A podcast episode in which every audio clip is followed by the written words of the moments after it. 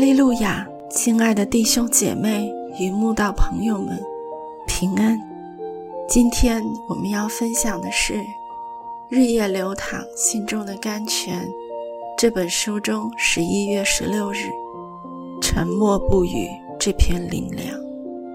本篇背诵金句：马太福音二十七章十二到十四节。他被祭司长和长老控告的时候。什么都不回答，比拉多就对他说：“他们做见证，告你这么多的事，你没有听见吗？”耶稣仍不回答，连一句话也不说，以致巡抚甚觉稀奇。我们的神就是创造天地万物与人类的主。在他被人极尽作假之能事，用尽假见证、假证据与不实的谣言，曲解、诬陷、控告、毁谤、伤害与打击，整个受审过程看不到一点公义与亮光的时候，一声不响地站在一群。叫嚣狂妄的群众面前，受冤枉，受苦楚。其实他大可以运用他的大能，只需要看他们一眼，或发出一声责备，或吹出一口气，或讲出一句话，就能使眼前这些不知天高地厚的人立即倒在他的脚前，气尽而亡。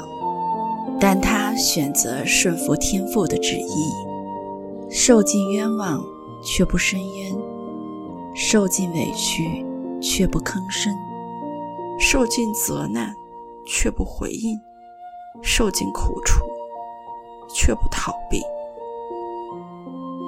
面对比拉多的审问，他没有抓住机会为自己辩白，没有把握良机。为自己伸冤，他只是沉默不语，不动声色，任凭他们假意控告、恶意妄为。他被欺压，在受苦的时候绝不开口。他像羊羔被牵到宰杀之地，又像羊在剪毛的人手下无声。他也是这样不开口。哦，神无声的羔羊，面对人世间最不公不义的一场审判，无声无语，顺服至死，最终得以胜过死权，为他所创造的人类，把他定死的世人带来全新的生命。主耶稣。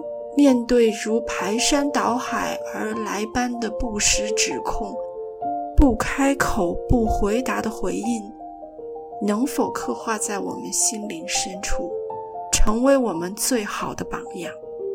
有一天，如果在我们人生旅途中遭遇类似的情景，能否像主耶稣选择沉默，让神来为我们发声，让神？来为我们伸冤。沉默是一种了不起的能力，并非懦弱，更非逃避。它代表内心的镇静，它显示内心的平安。这是从神而来的平静、安稳。我们若拥有这般坚定力量，从此面对人心险恶的世界，就会有所适从。交托释放。